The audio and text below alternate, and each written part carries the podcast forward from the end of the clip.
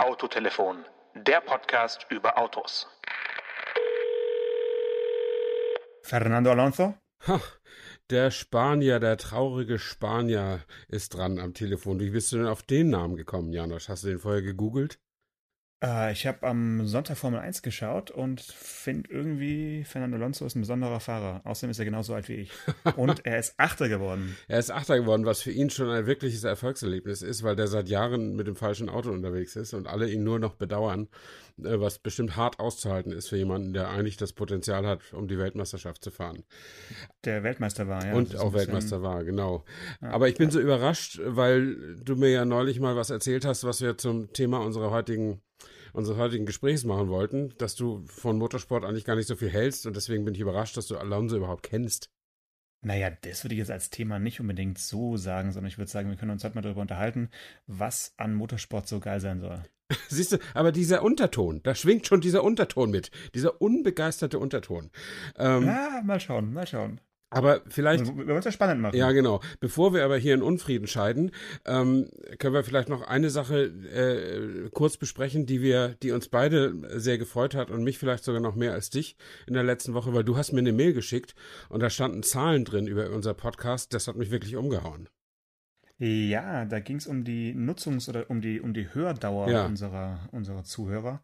Und da war ich auch wirklich genauso überrascht wie du oder wahrscheinlich sogar noch überraschter, ähm, äh, dass teilweise äh, da Werte sind, die irgendwie bei 95 Prozent liegen. Also dass die, äh, es einige Menschen gibt oder viele Menschen gibt, die wirklich von Anfang bis Ende das Ding durchhören und äh, gar nicht so früh abschalten, wie ich vielleicht ursprünglich mal vermutet hatte. Ja, also es hat mich auch wirklich, äh, wirklich geflasht, wie man heute sagen würde. Ähm, ja. Hätte ich insofern schon nicht mit gerechnet, weil ich letztlich mit dieser Zahl gar nicht gerechnet habe. Ich wusste gar nicht, dass man sie feststellen kann. Ähm, und äh, das hat mich sehr gefreut und vor allen Dingen, äh, weil ich bei unserer vorletzten Folge, als wir darüber gesprochen haben, äh, wie wir nicht damit umgehen, wenn wir Autos eigentlich persönlich überhaupt nicht mögen, aber trotzdem über sie schreiben, ob wir sie dann ja. trotzdem gut beschreiben können oder schlecht und so weiter. Und ich fand selber hinterher, dass das zwar nicht ganz uninteressant war, aber es war auch nicht, ich hatte vermutet, das wäre nicht unsere stärkste Folge gewesen, weil, weil das eben sehr selbstreferenziell war, weißt du? Also zwei Journalisten reden halt über ihre Arbeit. Ähm, ja, gut. Aber da, da sind 95 Leute, Prozent der Leute haben da bis zum Ende durchgehört, wenn ich das richtig gesehen habe. Ja, also wahrscheinlich ist es dann doch äh, spannend gewesen. Oder unsere Hörergruppe ist halt äh, entsprechend äh, interessiert und mit einem Fetisch belegt. Ähm, mit aber, einem. Äh, ähm, also ich habe äh, was mir aufgefallen ist, ist, dass es noch keine richtige Logik in dieser Statistik gibt. Ja. Dafür sind wir vielleicht noch ein bisschen zu, zu neu und noch zu fresh, ähm, weil selbst die Folgen, die jetzt so in, in absoluten Zahlen nicht so durch die Decke gehen, werden dafür aber äh, von vorne bis hinten gehört. Also könnte man auch sagen, da haben wir schon Stammhörer, denen es absolut egal ist, was wir erzählen. Die hören einfach immer ja. alles von vorne bis hinten. Obwohl es kann natürlich auch sein, also mir ist neulich wirklich mal was passiert. Ich bin beim Hören, also ich weiß nicht, ob das die Leute jetzt krank finden, aber ich höre unseren Podcast manchmal auch selber. Ähm, du bist ja pervers. Einfach, ey. ja, einfach, also ich höre ihn mal im, einfach um, um die technische Qualität zu überprüfen, ob es im Auto ja, gut klingt oder so. Und neulich habe ich ihn vom Handy abspielen lassen im Hotelzimmer, habe mich ins Bett gelegt und bin dann wieder aufgewacht, als irgendein anderer Podcast lief. weil, weil dann, das, da haben uns, haben mich unsere Stimmen so in den Schlaf ge, gemurmelt äh, und ich äh, kam dann erst wieder zu Bewusstsein, als äh, irgendein Fotografie-Podcast lief oder so. Auf ähm, jeden Fall gut für die Statistik. Ja, das, das, das also ja. Glaub, ja. Also vielleicht schlafen Aber, die meisten einfach nur ein. Das wollte ich damit sagen. Ja, also es gibt ja viele Menschen, die Podcasts zum Einschlafen hören. Das ist, glaube ich, durchaus äh, üblich. Schlafen ist ein ganz gutes Thema, weil ich glaube, du hast äh, in letzter Zeit nicht so viel geschlafen, oder?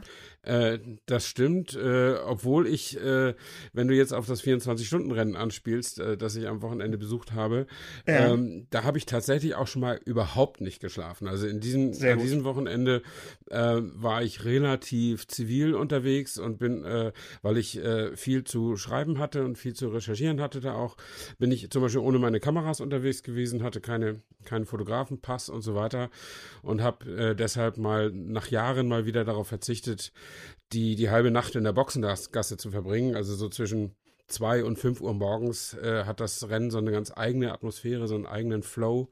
Ähm, mhm. Dann sind alle großen Unfälle meistens schon passiert sozusagen. Das Feld hat sich ein bisschen gelichtet äh, und ab und zu kommt mal ein Auto rein, um zu tanken, dann fährt es wieder weiter. Und das ist wie, wie die Nacht in der Großstadt eben auch. Das hat so seine, seinen eigenen Reiz, äh, diese Atmosphäre. Und da bin ich dann ganz gerne. Und äh, da kriege ich dann eben auch diese Fotoweste und da kriege ich auch den, den Rennoverall, den man da tragen muss, die feuerfeste Kleidung, äh, dass man sich da aufhalten darf. Und da gelingen auch immer schöne, schöne Fotos, weil die, äh, die Beteiligten da auch ähm, Kummer gewohnt sind. Also die, das Fernsehteam rennt da auch die ganze Zeit rum. Das ist also ganz mhm. normal, den Leuten die Kamera auch vor die Nase zu halten. Man muss nur aufpassen, wo man hintritt und dass man nicht irgendwem im Weg steht. Ähm, aber da sind auch genug Leute mit Trillerpfeifen oder Leute, die an den wegschubsen. Also mir ist da auch noch nie was Ernsthaftes passiert. Äh, aber aus welchem Jahr erzählst du jetzt? Also aus diesem nee, Jahr? Nee, das war eben nicht in äh, 1994. das war nicht in diesem Jahr, sondern das war im vorletzten Jahr. Zum letzten Mal ja. so. In diesem Jahr bin ich in der Tat, ich hatte eine, eine größere Geschichte zum Schreiben in Auftrag und dann habe ich gesagt, es lohnt sich gar nicht, die, die, die mhm. Kameraarbeit auch noch zu machen ähm, und habe mir jetzt das äh, quasi das Rennen so aus einer normalen Beobachterposition angesehen, also manchmal an der Strecke gestanden, manchmal auch mich in der Lounge aufgehalten und, und auf dem Fernseher geguckt und so weiter und habe äh, aber große Faszination wieder empfunden, weil der Langstreckensport ist wirklich für mich das Größte im Motorsport. Ähm, ich weiß, dass der nicht sehr fernsehtauglich ist, weil man halt 24 Stunden sendet. Ähm, äh, und deswegen läuft das halt nur als Internetstream. Aber die Jungs machen auch einen sehr, sehr guten Job. Das ist äh, an, interessant, sich anzuhören und anzusehen. Mhm. Ähm, und gerade auf der Nordschleife, die auf der härtesten Rennstrecke der Welt, da passieren einfach auch so viele Sachen. Und diesmal war auch das Wetter wieder genau dem Klischee entsprechend. Das ging bis zum Rennabbruch am Sonntagmittag äh, wegen Nebels. Äh, da konnten die Autos dann anderthalb Stunden oder so nicht fahren. Mhm. Und äh, äh, da wurde also alles geboten, äh, inklusive eines richtigen Showdowns denn am Ende, wenn nämlich Rennabbruch ist, dann starten sich hinterher alle so wie hinter einem Safety Car. Also die ganzen Abstände mhm. sind egalisiert. Man muss die Reihenfolge halten, aber es ist jetzt nicht so, dass der zweite weiterhin vier Minuten nach dem ersten fährt, sondern der fährt halt direkt an der Stoßstange. Ähm, okay. Und das hat dann dem Porsche-Team in die Karten gespielt, die dann. Noch nicht verraten, noch nicht verraten. Unsere Hörer haben natürlich nicht Livestream Nein, geschaut. natürlich. Die wissen überhaupt nicht, wie es ausgegangen Nein, ist. Deswegen verrate nicht. auf gar keinen Fall, wie dieser Showdown am Ende ausgegangen ist. Okay. Da müssen wir nachher nochmal drüber reden. Äh, vielleicht nochmal ein Stück zurück. Du bist ja komplett begeistert, äh, begeistert, kaum zu stoppen, äh, absolut euphorisch, so also als würdest du direkt aus der Eifel jetzt gerade hier zugeschaltet sein. ähm, Finde ich super. Gibt es irgendwas am Motorsport, was dich stört? Äh, ja, manches stört mich an der Formel 1, ähm, aber am Motorsport prinzipiell stört mich eigentlich nichts. Also ich finde, Motorsport mhm. ist, ähm, ist eine faszinierende Sportart und es gibt auch sicher einen Grund dafür, dass schon, glaube ich, das allererste Rennen überhaupt schon 1902 oder so ausgetragen wurde. Äh, also yep. ja. ganz, ganz kurz nachdem die Autos laufen lernten, sind sie schon um die Wette gefahren. Ähm, und das zeigt einfach, dass Wettbewerb auch irgendwie den Menschen irgendwie eigen ist. Die, die, die Menschen wollen sich einfach messen. Und damals, als die Autos wirklich noch laufen lernten, war der Motorsport natürlich ganz eins zu eins eine Werbemaßnahme, um den Menschen überhaupt zu zeigen, a, es gibt Autos und b, sie mhm. können wirklich weit fahren. Ähm, das ja. war ja damals gar nicht selbstverständlich. Und heute geht es okay. natürlich um andere Sachen, das, aber. Finde ich aber schön, dass du schon von, dir aus auf die Historie zu sprechen kommst, weil ich finde, man muss da auch äh, nochmal ganz, ganz, ganz, ganz vorne anfangen, äh, weil es ist ja schon so, dass man unterscheiden muss, finde ich, zwischen historischem Motorsport, also den, den Anfängen und auch so den, den, den Jahren, sage ich mal, bis zum äh, Zweiten Weltkrieg äh, und, und danach und eben die Neuzeit und, und die heutige, äh, die heutige Technik und was da heute so passiert. Ich finde, es ist schon wichtig, da irgendwie so ein bisschen zu unterscheiden, wenn man jetzt über das große Thema Motorsport spricht, weil ich finde, viele Dinge, die einen faszinieren oder die auch mich selbst äh, faszinieren, äh, finden eher so im, in, in der Rückschau statt und äh, sind jetzt nicht irgendwie so aktuell. Ähm, weiß nicht, wie es dir da geht, aber ich finde so dieses äh, tollkühne Männer in ihren Kisten und irgendwie super Ingenieure, Tüftler und hier nochmal ein bisschen was verändert und da noch was, noch was getan. Ähm, das ist ja auf jeden Fall was, was einen, äh, was einen begeistern kann. Ne? Aber ähm, ich sehe halt immer so ein bisschen im Hintergrund die Dollarzeichen. Ähm, weiß nicht, ob man die jetzt auf der, auf der Nordschleife auch wieder gesehen hat. Ja, also das ist, auf der Nordschleife ist ja eine Mehrklassengesellschaft unterwegs. Also das, das, das 24-Stunden-Rennen ist also traditionell mit äh, Rennwagen der unterschiedlichsten Art und Leistungsfähigkeit bestückt. Ähm, und ganz oben steht die sogenannte GT3-Klasse. Das sind also Sportwagen, die man klar erkennen kann als das, was sie sind, eben AMG GT oder Porsche 911 oder so, mit halt riesen Flügel hinten dran und äh, sehr gut äh, als Rennwagen entwickelt, aber eben noch erkennbar als das, was es mal war. Mhm. Ähm, und der Unterschied in der Geschwindigkeit, den die produzieren, im Gegensatz zu den vielen, vielen anderen Klassen, ich glaube 14, 15 Klassen sind da am Start, äh, der ist so exorbitant und so äh, enorm gewachsen, weil sich seit einigen Jahren die Hersteller extrem engagieren bei diesem Sport, mhm. weil sie merken, da gibt es was zu gewinnen. Also nicht nur den Sieg, sondern eben auch äh, Win on Sunday, Sell on Monday. Also dass man, dass man tatsächlich die Menschen, die Sportwagen Interessenten zumindest von der Leistungsfähigkeit seiner Produkte da überzeugen kann. Und die, mhm. da geben sie inzwischen kein Pardon mehr. Also diese, diese diese frühere Weisheit, dass man sich in 24-Stunden-Rennen gut einteilen muss, dass man erstmal über die Zeit kommen muss und dann wird sich schon alles richten, das gilt alles nicht mehr. Die fahren ab der ersten Runde mit voller Attacke, wie die Formel 1 auch fährt, nur eben über 24 Stunden. Das ist hm. faszinierend zu sehen. Es hat einen Nachteil, es hat die ganz kleinen Autoklassen vertrieben. Die fahren aus Sicherheitsgründen nicht mehr mit, weil der Geschwindigkeitsunterschied so groß ist. Äh, und das hat natürlich einiges auch vom Flair dieses Rennens vertrieben, weil eben so viele kleine Leute, die sich das vom Mund absparen, dass sie da einmal mitfahren können, die können sich den Einstieg in die nächsthöhere Rennwagenklasse eben nicht mehr leisten. Und deswegen sind da mittlerweile auch nicht mehr so viele Autos am Start wie früher, sondern es sind jetzt um, um 150 und es waren früher auch schon mal deutlich über 200. Äh, und klein, klein heißt jetzt in dem Fall sowas wie äh, Seat Ibiza oder sowas oder, oder noch kleiner? Ja, es gibt Renault Clio und so, das fährt da alles mhm. mit. Das geht, also klein heißt so Motorleistung. Ne? Also ich glaube, ja, ja. ich, äh, ich habe die Regel nicht genau im Kopf, aber ich glaube, dass die schwächsten Autos, die da mitfahren, heute auch nicht weniger als 200 PS haben. Und das, okay. das war früher auch mal anders. Ähm, mhm. Ich habe da vor Jahren mal einen Golf 1, einen getunten Golf 1 gesehen, der nur noch durch den Lack zusammengehalten wurde und so. Das war nur noch sehr amateurisch mhm. mit handgeschriebenen Werbebotschaften drauf und so. Weil der wollte eigentlich zu den Touristenfahrten und hat sich einfach nur. nee, nee, der saß schon jemand im Rennoverall drin und so. so. Ähm, aber ja, das, also so sympathisch, urig ist es dann nicht mehr, aber es wird eben extrem tolle Fahrzeugbeherrschung geboten von eben den GT3-Piloten, die auch nicht schlechter Auto fahren als Formelfahrer nach meiner nach meinem Dafürhalten, nur eben mit einer anderen Sorte Auto unterwegs sind. Ähm, und äh, da, das sind ungefähr 30 bis 4, oder eher 40 in dieser großen Klasse. Äh, und die schneiden halt permanent durchs Feld und haben dann als echte Gegner nur einander sozusagen. Ja, ähm, aber da eben die Strecke so lang ist und da so viele Autos da unterwegs sind, sind eben ständig Überholmanöver, ständig kann es auch mal Missverständnis geben, dann kracht es halt doch mal und so. Die Strecke ist ja, das wissen viele nicht, die Nordschleife ist eigentlich nur eine Landstraße. Also die ist nicht wesentlich breiter als eine normale Landstraße. Es ist halt nicht so, so eine riesenbreite Rennstrecke wie eine Grand Prix-Strecke und hat eben auch nicht solche Auslaufzonen. Also das, es gibt eigentlich fast gar keinen Auslauf. Ja, es gibt ja. praktisch auf der Nordschleife selbst, fiele mir jetzt auch nicht ein, dass es dann nennenswerte Auslaufzonen gibt. Und wenn, sind die Kies. Äh, und auf Kies stoppt das Auto halt nicht, nicht richtig. Ne? Mhm. Also, ja. Ja. Brot und Spiele. Ich sehe schon, du, ich seh schon du, du hast dich vorbereitet an der Playstation auf jeden Fall und, und bist die, die Strecke nochmal abgefahren. Genau. Ähm, aber jetzt mal nochmal zum Rennen, also jetzt ohne auf die Ergebnisse einzugehen, mhm. aber äh, wie schaut man denn bitte ein Autorennen richtig? Weil ich finde so ein bisschen, dieses Live-Erlebnis ist mh, eigentlich ein bisschen enttäuschend immer, weil man kann halt, wenn man wirklich live guckt, und mit live meine ich jetzt nicht ja. in der Lounge zu sitzen und, und dort in den Fernseher zu schauen, wie man zu Hause auf der Couch mhm. auch schauen würde. Wenn man jetzt in einer Kurve äh, meinetwegen seinen Steh- oder Sitzplatz hat oder sein Zelt aufgebaut hat, dann sieht man da also alle paar Nasen lang äh, schnelle Autos vorbeifahren. Das ist so ein bisschen wie Tour de France live gucken. Da hat man auch so, so ein paar Sekunden ja. hat man was und dann ist wieder vorbei.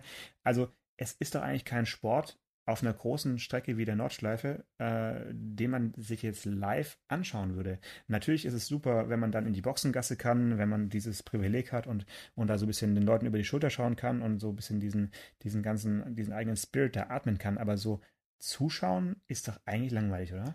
Naja, es kommen so ungefähr 200 bis 250.000 Zuschauer zu diesem Rennen. Allerdings äh, ist das natürlich auch ein gewaltiges Spektakel drumherum. Also die ganz mhm. coolen mhm. Leute kommen schon am Montag, um sich die besten Plätze zu sichern und ihre Burgen da aufzubauen, ihre Zelt- und Campingwagenburgen. Ähm, und äh, viele bauen auch Sonntagmittag schon wieder ab, um in dem Stau aus der Rückfahrt zu entgehen. Das heißt, es interessiert sie das Rennergebnis nicht besonders. Also es ist schon ein riesiges Zeltlager mit viel Bier, das kann man, muss man schon so sagen, und viel Grillen und so. Äh, mhm. Aber wenn man äh, da mal hingeht, du hast natürlich recht, du stehst an einer Stelle, meinetwegen am Brünnchen, das ist so, mhm. so eine Art U von oben betrachtet. Die Autos kommen erst von oben runter, äh, machen einen Rechtsknick, fahren dann ein Stück geradeaus, machen dann wieder einen Rechtsknick, der mhm. aber enger ist als der erste. Also eine schwierige Stelle, äh, gerade bei den Touristenfahrten auch sehr beliebt für Unfälle. Ähm, und da stehen, das ist einer der Hotspots für die Fans. Also es ist immer als erstes voll und das ist auch am vollsten, weil man da einfach viel sehen kann, auch mal ein Überholmanöver. Mhm. Ähm, aber viele Fans haben eben Stromaggregate da und Fernseher, äh, die dann ja. mitlaufen. Oder ich glaube, auch am Brünnchen steht auch eine von den großen Videoleinwänden.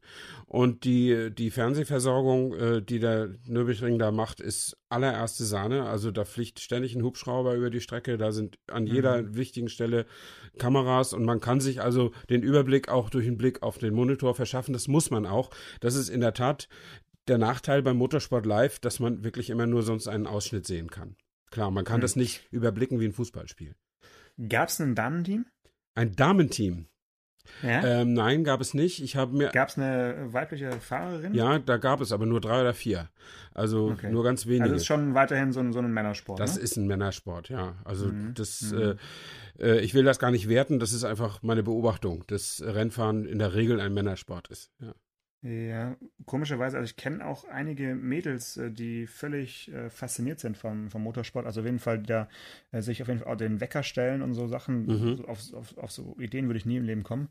Also das ist ja irgendwie auch äh, eigentlich nicht mehr so diese anachronistische Macho-Welt diesmal war. Also ich, ich weiß, dass so in den 70er, 80er Jahren war auch der Formel-1-Zirkus ja wirklich so eine Ansammlung von, von Machos, die da äh, mehr oder weniger auch so ein bisschen kumpelhaft um die Welt getingelt sind.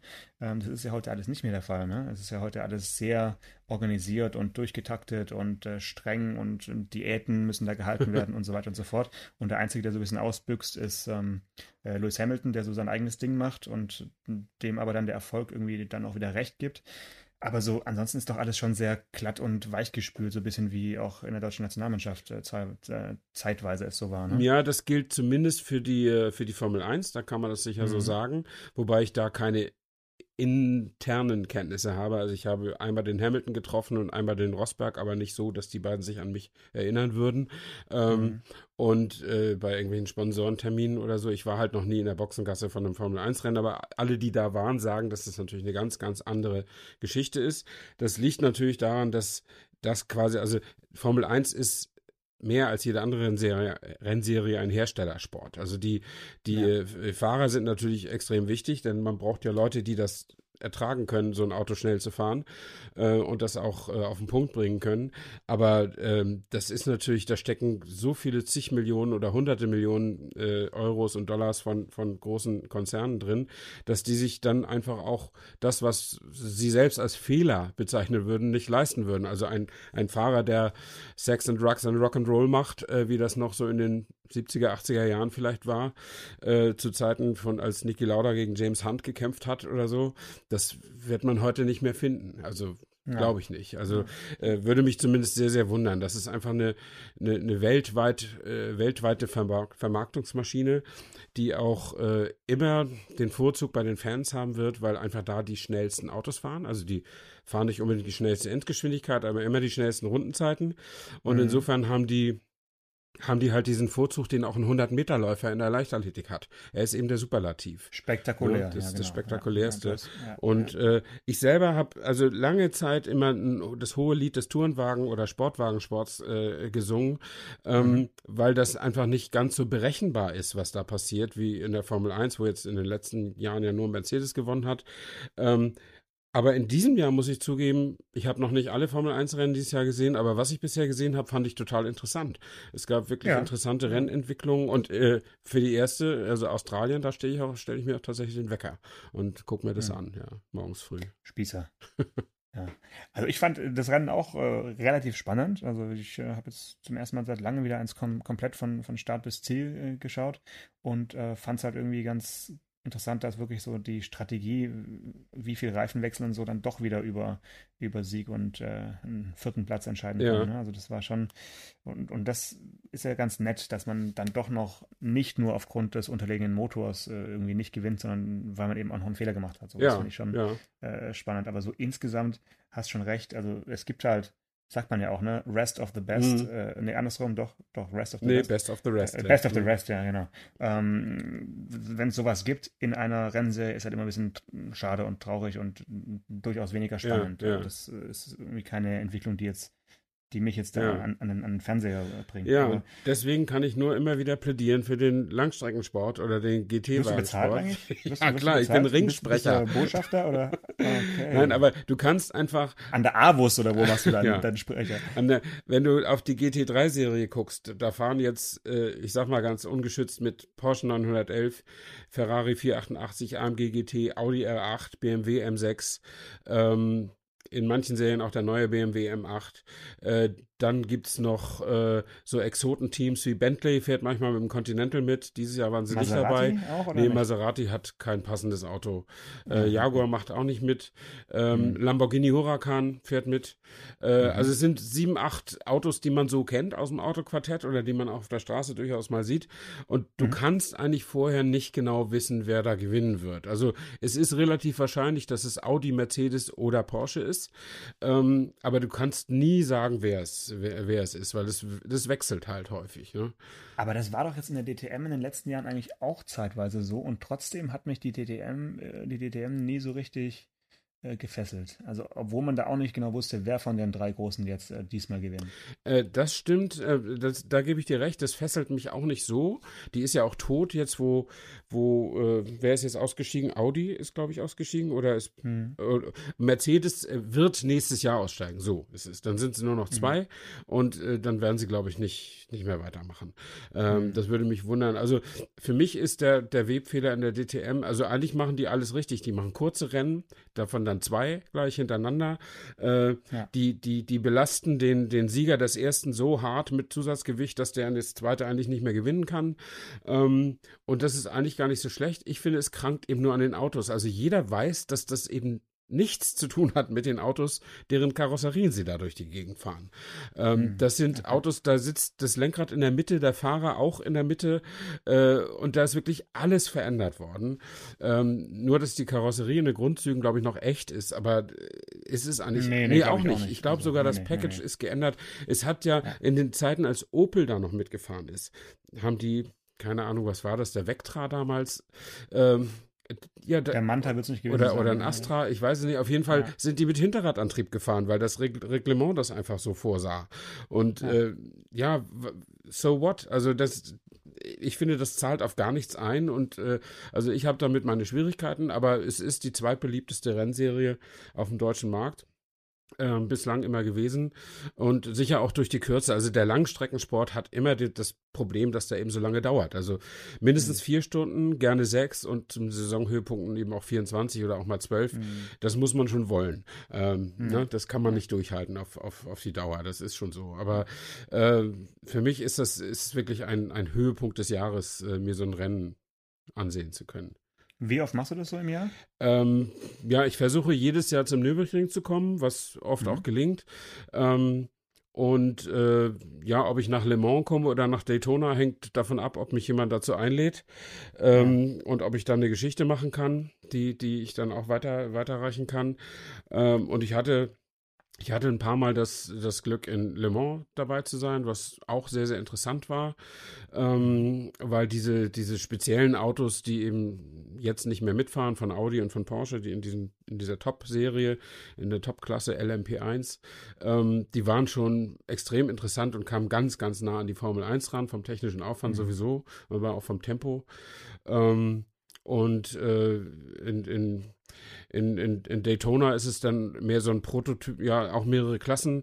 Äh, da gucke ich dann immer mehr auf die GT3-Autos oder die GT-Autos, weil mich die, die Prototypen, die da fahren, nicht so interessieren. Also das äh, sind Autos, die für mich optisch austauschbar sind, Prototypen halt, die aber alle irgendwie gleich aussehen wegen des Reglements und die irgendwelche Hersteller haben, von denen ich noch nie gehört habe, nur dass halt ein Nissan-Motor noch drin ist oder ein Chevrolet-Motor oder irgendwie sowas, aber das, das reizt mich dann weniger. Hm. Ähm, aber würdest du sagen, Motorsport ist ein Sport? Also, ja, unbedingt. Äh, oder, oder ist es einfach mehr so eine Art äh, ja, Kampf der Maschinen und, und, und so eine Art technischer Wettbewerb? Aber also würdest du würdest du es olympisch sehen? das wäre interessant. Ein olympisches Formel-1-Rennen sozusagen. Ja. Also es soll, es in dieser durchkommerzialisierten Welt ist ja nichts unmöglich und vielleicht kann man das auch nochmal irgendwie schaffen. Ähm, aber ich würde es jetzt nicht befürworten, sage ich mal so. Weil das so hat als, ja auch mit. Als Nachfolger des, des Wagenrennens. Ja. Meine, ist, warum nicht? Aber das Wagenrennen war auch nicht olympisch, glaube ich. Naja, aber auf dem Weg dorthin. Ja. Ne? Also wenn, wenn die Griechen so gute Streitwagen gehabt hätten wie die Römer, dann hätten sie es ja. auf jeden Fall olympisch gemacht. Also vielleicht lag es auch an den langsamen Pferden da in Griechenland. Äh, wie war jetzt eigentlich die eigentliche Frage? Äh, die eigentliche Frage war, ob es für dich wirklich ein Sport ist, so. den du mit anderen Sportarten vergleichen würdest, wie zum Beispiel Beachvolleyball der Frauen. ja, also auch wenn man die Sportler nicht so gut sehen kann wie beim Beachvolleyball der Frauen, ähm, ist es natürlich ein Sport, weil A ist es Wettbewerb, das wird wohl keiner bestreiten. Und B ist äh, tatsächlich, das bestreiten manche, aber das sind eben nur die Ahnungslosen, ist eine erhebliche körperliche Fitness äh, dafür nötig und eine gute Form. Ja, und das kann auch jeder selber erfahren, der mal äh, über eine Rennstrecke gefahren ist. Ne? Allerdings, Drei, vier Runden ja, oder reicht ja schon Go-Kart fahren. Ja, ja, allerdings, genau. Also die, die meisten Leute, ich bitte jeden, der sagt, beim Motorsport ist kein Sport, äh, einfach mal 20 Minuten im Kart zu buchen und dann zu versuchen, hinterher ohne Hilfe wieder aus dem Kart aussteigen zu können. Äh, das ist schon eine ganz schöne Herausforderung dann. Ähm, und so ein, also Motorsport ist deshalb ein Sport, weil man eben durch diese wahnsinnigen Verzögerungs- und Fliehkräfte äh, extreme Fitness haben muss, um das als als Mensch auszugleichen, weil der Kopf ja möglichst immer gerade sein muss, damit die Augen nach vorne gucken können. Äh, mhm. Und dann ist es ein Sport, weil man eben extreme koordinative Fähigkeiten braucht. Man muss eben äh, bei Tempo 270, äh, wenn eine Kurve das hergibt von der Fliehkraft her, muss man aber wirklich entscheiden, wann ist mein Einlenkpunkt. Denn wenn er einen Meter ja. zu weit hinten ist, dann fliege ich eben raus aus der Kurve. Und wenn er einen Meter ja. zu weit vorne ist, dann verliere ich das Rennen. Und genauso mit den Bremspunkten. Also wann bremse ich und wann lasse ich das Bremspedal wieder los? Los. Also da muss man ja. wirklich ein sehr, sehr gutes Gefühl haben, was man mitbringt als Talent, aber was man natürlich auch trainieren kann, wenn man die Gelegenheit dazu hat. Und also die Vorstellung, dass du oder ich in ein in Lewis Hamiltons Auto einsteigen und ein Rennen gewinnen könnten, denn das ist ja die Konsequenz aus der These, das sei kein Sport, das ist absolut lächerlich. Ja. Ja, gut. Das, also wer, wer, das behauptet, soll gerne auch mal unsere äh, Hotline anrufen, die wir jetzt extra einrichten für, für, für diesen konkreten Fall. Genau. Die Nummer äh, geben wir bei Facebook dann auch bekannt. Also ich glaube auch nicht, dass wir da jetzt viele Anrufe bekommen. Nee. Ich denke, das ist, da, da, sind wir uns einig, dass es auf jeden Fall was ist, was man erlernen äh, muss und auch äh, je früher man anfängt, desto, desto besser. Ich glaube, es gibt wenig Beispiele von äh, Späteinsteigern, aber das gilt ja äh, nahezu für jede Sportart. Also, ja, ist ähm, oft so, ja. Da fangen mhm. die Leute ja schon wirklich früh an damit, ja. mit dem Bobbycar. Also, genau, ne? kann man auch um die Wette fahren. Mit, das ja, kann man kleinen. Kindern schon beibringen, dass der, dass der Sieg am süßesten schmeckt. Ja, ja genau, genau. Sag mal, aber wo du jetzt immer so ein bisschen zurückhaltend bist mit Motorsport, was hat dich denn getrieben, ein Buch über Jochen Maas zu schreiben, den alten Haudegen? Naja, das, da können wir dann wieder fast in der Nach Nachkriegszeit anfangen. Das lag eigentlich nur an, einem, an einer gemeinsamen äh, Teilnahme an der Millimilia, mhm. äh, wo ich recht spontan neben Jochen Maas gesetzt wurde in den äh, 300 SLR, mhm. Äh, weil Top Gear abgesagt hatte. Oh. Ich glaube, drei Wochen vor Beginn der Millimilia. Äh, und zwar war der Grund der Absage, dass sie nicht selber fahren durften. Also ja. sie hätten nur auch nur mitfahren ja. Äh, dürfen und haben dann abgesagt, weil sie haben gesagt, nee, wenn wir schon mit, mit drei Helikoptern kommen ja. und da drehen, dann wollen wir selber fahren. So wurde der Platz frei und ich sprang also ein und wir hatten dann unterwegs so ein bisschen wie damals die alten Haudegen die Möglichkeit, uns nur mit Handzeichen mhm. äh, zu verständigen, weil es einfach so laut war. Ja. Also ich saß dann äh, direkt neben den, den, diesen Auspuffendrohren, die an der Seite da rauskommen. Und ähm, dann haben wir kurz bei den Pausen, die man macht, immer so ein bisschen gesprochen. Und äh, Jochen hat ganz viele Geschichten erzählt aus seinem äh, langen und bewegten Rennfahrerleben mhm. und dann haben wir einfach gesagt, du Jochen, lass uns mal nach der Mille, wenn wir das Ganze hier überlebt haben, ähm, nochmal noch mal treffen und ein bisschen aufschreiben, ja. was du so mir hier so zwischen Tür und Angel angefangen ja. hast zu erzählen. Und da kamen halt einfach super tolle Geschichten raus. Also der hat ja wirklich alles mitgenommen, was an, ähm, an, an, an, Rennautos so zu, zu bewegen ja. war, aber hat auch relativ spät angefangen, irgendwie bei Alpha, bei, bei Papa Hahn, beim Alpha-Händler gelernt, Mechaniker und dann die Autos schnell bewegt und äh, mehr oder weniger verbotenerweise mal an einem Bergrennen teilgenommen mhm. mit, mit, einem, mit einem Alpha und dann da irgendwie ganz gut abgeschnitten. Und so fing es alles an. Und dann ist eben dieses Büchchen, äh, dieses Büchlein entstanden 2009. Und soweit ich weiß, ist es auch noch äh, zu haben. Ne? Also ich meine, falls hier Jochen Maas-Fans zuhören, ja. einfach nochmal zuschlagen.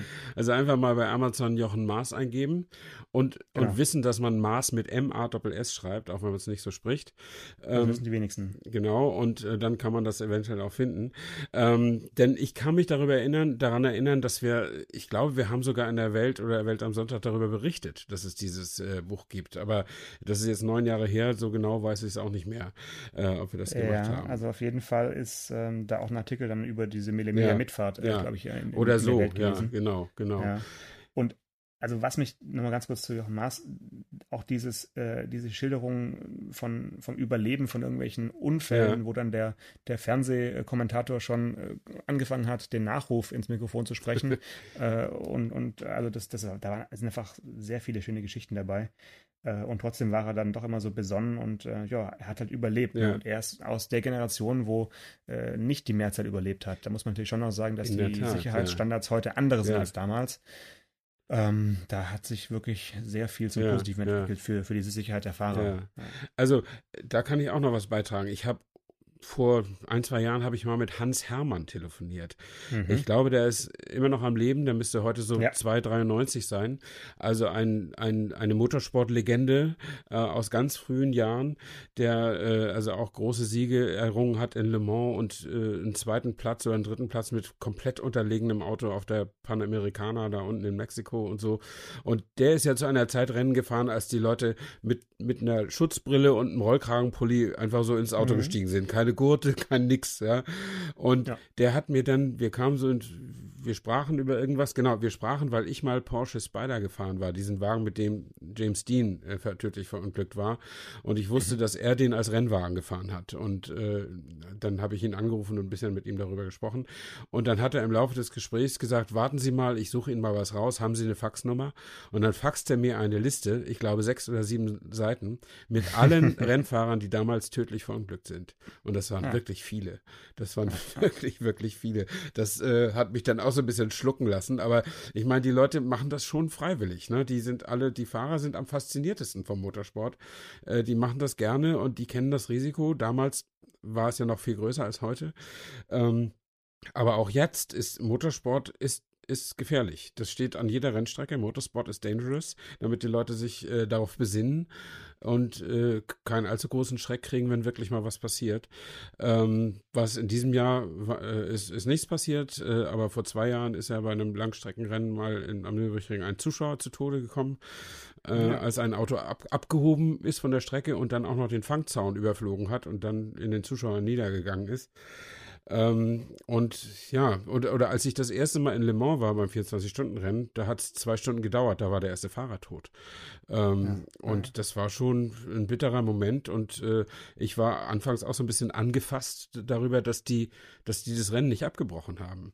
Und einfach weiterfahren. Die, haben, die sind weitergefahren. Äh, ja, allerdings habe ich hinterher mit ein paar Leuten gesprochen, die da mehr Erfahrung noch hatten und sagten, da gehen ja auch eine Viertelmillion Leute hin. Das, die meisten kriegen das gar nicht mit, dass irgendwo, das ist ja auch eine sehr große Strecke, dass irgendwo ja. so ein Unfall ist, dass da jemand nicht mehr überlebt hat. Äh, und wenn du das Rennen abbrichst, dann hast du da Volksaufstand, dann machst du die Sache nicht besser. Ähm, ja. Das war dann so die Argumentation. Okay. Ja. Ich habe gerade mal geschaut, also Hans Hermann ist äh, im Februar 90 geworden. Ja. Ähm, aber bis vor ein paar Jahren fuhr der ja auch noch ab und zu mal bei solchen Oldtimer-Spaßveranstaltungen äh, mit. Ich glaube mittlerweile. Aber nicht mehr schnell. Äh, Nee, nee, nee, nee, schnell nicht mehr. Nee, aber dein Jochen Maas ist mit der ja noch schnell gefahren, die Millimilia, oder? Der ist äh, äh, rasend schnell ja. gefahren und äh, den kannst du eigentlich kaum stoppen. Ja. Also ich glaube, die Millimilia geht ja auch los äh, diese Woche, mhm. oder ist sie schon? Oder ja, morgen geht sie los? Irgendwann jetzt so, also, ja. Genau. Und ähm, da, also wenn er da, wenn er dort wäre, würde er immer noch schnell fahren. Ja, also den kannst du unstoppable, ja. Ja, wunderbar. Also ich, äh, du, du siehst schon, ich bin ähm, kein, kein Gegner des Motorsports. Ich sehe das Ganze nur so ein bisschen distanziert ja. und, und lass mich aber äh, da gerne auch mal auf das ein oder andere Abenteuer drauf ein.